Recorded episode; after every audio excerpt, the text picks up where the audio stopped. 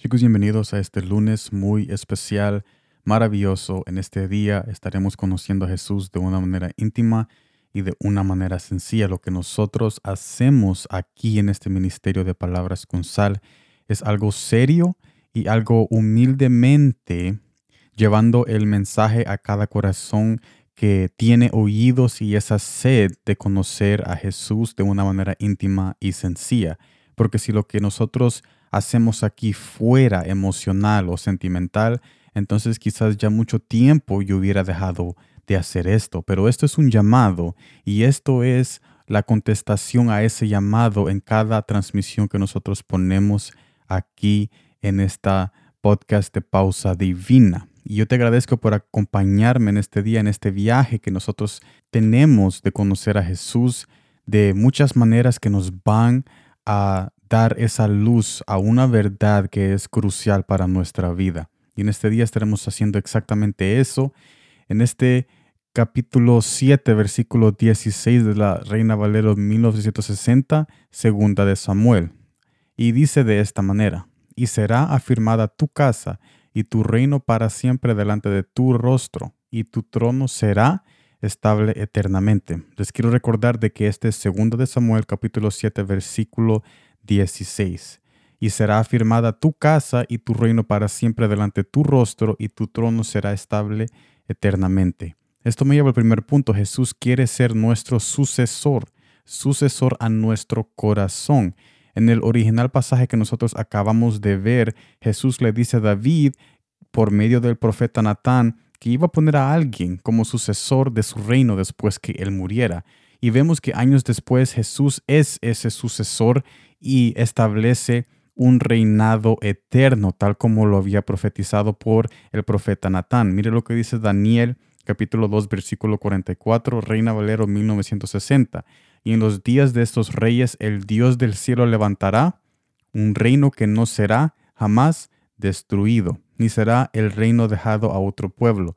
Desmenuzará y consumirá a todos estos reinos, pero él permanecerá para siempre. Él permanecerá para siempre. Jesús quiere hacer lo mismo ahora con nuestro corazón. Nuestro reinado sobre nuestros corazones ha llegado a una conclusión. ¿Y cuál es esa conclusión? De que el rey que somos nosotros no estamos haciendo un buen trabajo en gobernar nuestro corazón, porque ¿por qué entonces tenemos todas esas adicciones, depresiones y muchas cosas que nosotros hemos adquirido en el mundo por malas decisiones?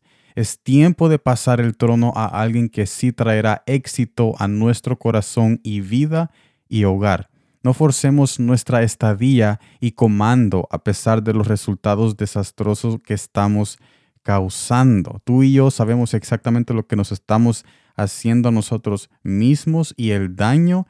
Y entonces, ¿por qué seguimos forzando nuestra estadía sabiendo de que Jesús quiere ahora tomar ese asiento de tu corazón y finalmente traerte esa paz? Jesús quiere ser nuestro sucesor eterno y reinar con paz el corazón que anhela su presencia. Mire lo que dice Isaías capítulo 9, versículo 7 lo dilatado de su imperio y la paz no tendrán límite sobre el trono de David y sobre su reino, disponiéndolo y confirmándolo en juicio y en justicia desde ahora y para siempre. Él, lo de Jehová de los ejércitos, hará esto. En conclusión, para terminar este mensaje el día de hoy, el mensaje es sencillo. Deja de que Jesús sea el sucesor a ese trono que está disponible a tu corazón para que Jesús reine.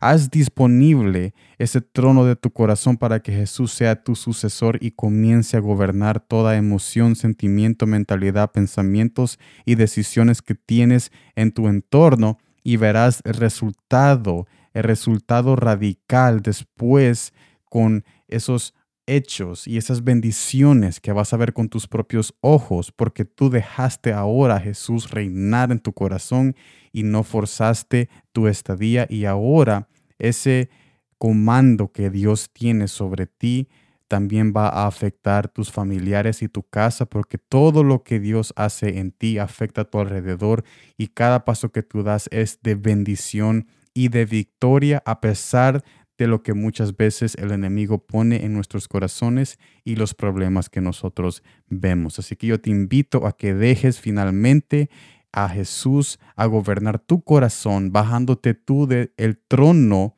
de donde estás ahorita en tomar decisiones egoístas y dejar ahora que la voluntad de Jesús te guíe a un final deseable. Gracias por estar aquí en esta transmisión de Pausa Divina. Nos vemos mañana en la próxima. Espero de que todos tengan un hermoso final del día en este lunes y como siempre, gracias por el tiempo.